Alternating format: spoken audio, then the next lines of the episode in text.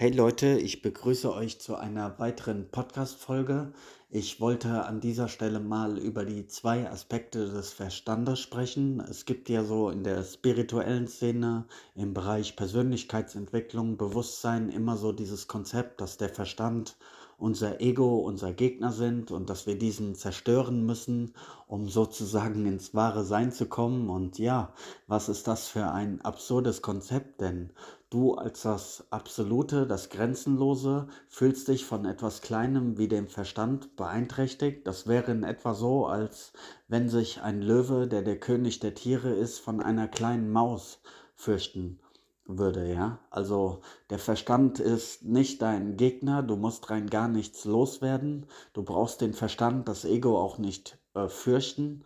Im Gegenteil, er zerstört sich eigentlich in jedem Augenblick selbst, denn er ist nicht permanent.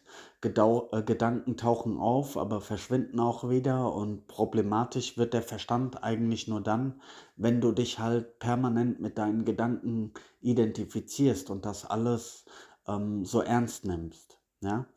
Okay, der, zwei, äh, der Verstand an sich hat zwei Aspekte, die ich an dieser Stelle mal kurz beschreiben möchte. Ich denke, das wird dir dann auch in Zukunft helfen, etwas mehr Klarheit bei diesem Thema zu haben. Es gibt einmal den arbeitenden Verstand und einmal der, den denkenden Verstand. Wo ist nun der Unterschied zwischen diesen beiden? Der arbeitende Verstand ist derjenige, der immer das tut, was gerade anliegt, was vor der Nase liegt, während der denkende Verstand derjenige ist, der ja Sorgen, Ängste, Zweifel streut. Also Beispiel dieser Podcast gerade, ich nehme den auf, werde ihn dann später hochladen, die Beschreibung hinzufügen, das ist der arbeitende Verstand.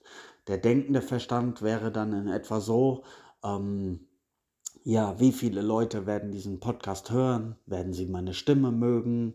Und ja, der macht sich sozusagen Sorgen um die Ergebnisse, während der handelnde, der arbeitende Verstand sich nie Sorgen um Ergebnisse macht. Ja, das ist so der Unterschied zwischen den beiden. Der denkende Verstand ist niemals im Hier und Jetzt. Er ist immer entweder in der Vergangenheit oder in der Zukunft, während der arbeitende Verstand immer im jetzigen Augenblick funktioniert. Er geht zwar auch ähm, in die Erinnerungen aus der Vergangenheit, also Beispiel, äh, du gehst in den Supermarkt, in deinen Stammsupermarkt, wo du häufiger bist und dort sind zwei Kassierer und du weißt aus Erfahrung, dass die eine Kassiererin halt wesentlich schneller ist als die andere und gehst dementsprechend an die Kasse, wo die schnellere Kassiererin ist. Ähm, das wäre be beispielsweise auch der arbeitende Verstand, der die Vergangenheit heranzieht, um in der Gegenwart zu einem besseren Ergebnis zu kommen. Ja?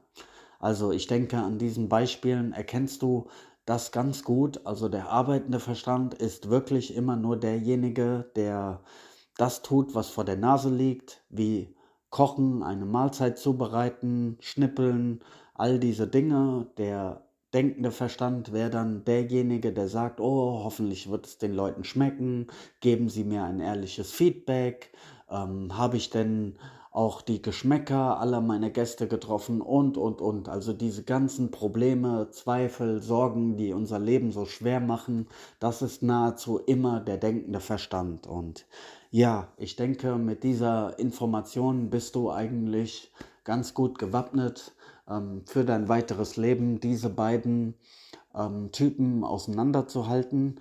Und umso mehr du das in deinem eigenen Leben dann auch ähm, reflektierst und merkst, wann du immer wieder in diesen denkenden Verstand hineinrutscht, in Sorgen, Ängste, Zweifel, ähm, wird es dir immer besser gelingen, diese ähm, zu erkennen und dann auch zu äh, unterbinden. Und somit wird immer mehr der arbeitende, der natürliche Verstand aktiv, wo du Dinge einfach nur noch machst, wo du dich nicht mehr um Sorgen äh, äh kümmern musst, um Ergebnisse, um die Früchte deiner Handlungen. Und ja, dann wird dein Leben auf jeden Fall sehr viel mehr Leichtigkeit und Flow haben.